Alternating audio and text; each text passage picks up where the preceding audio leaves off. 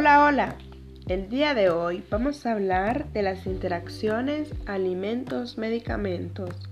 Consejos desde la farmacia comunitaria.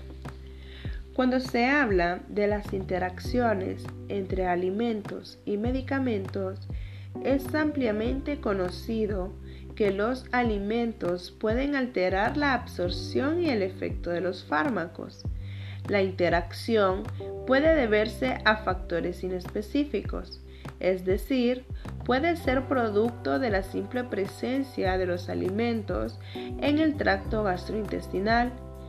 Sin embargo, la mayoría de problemas tienen lugar durante el proceso de absorción del fármaco. También es muy importante conocer a los pacientes de especial riesgo en interacciones alimentos-medicamentos. Entre ellos tenemos a los pacientes que consumen fármacos anticoagulantes o trombolíticos. Tenemos a mujeres embarazadas, mujeres en lactancia y también tenemos a lo que es la población anciana. También tenemos lo que son los fármacos que deben ser supervisados adecuadamente, ¿verdad? Para no causar intoxicaciones.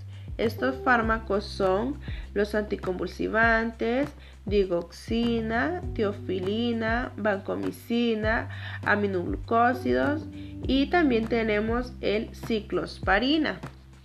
Hablando de intoxicaciones, es muy importante advertir a toda la población a que no utilice alcohol durante el tratamiento con un fármaco. También ahora pasamos a lo que es los fármacos de relevancia clínica entre la interacción alimentos-medicamentos. Tenemos el acenocumarol, que este representa ejemplos de interacciones farmacodinámicas que pueden resultar en antagonismos de la acción del fármaco.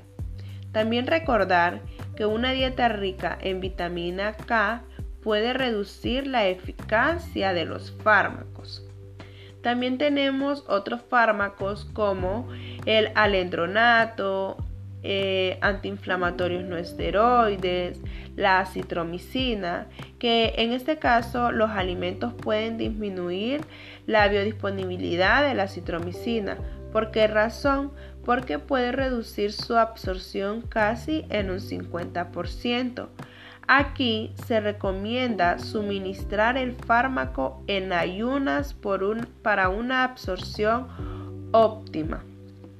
También tenemos las benzodiazepinas, también tenemos la tetraciclina, que en esta la coadministración de tetraciclina con leche o sus derivados es una interacción conocida. Debido a la formación de quelatos de calcio, la absorción del fármaco es mucho menor en estos alimentos. También tenemos la furoxima, Aquí los alimentos favorecen, ya aquí es diferente porque ya los alimentos favorecen en la absorción del fármaco. Se desconoce a través de qué mecanismo. Para aumentar la biodisponibilidad del antibiótico, se recomienda administrarlo justamente con alimentos.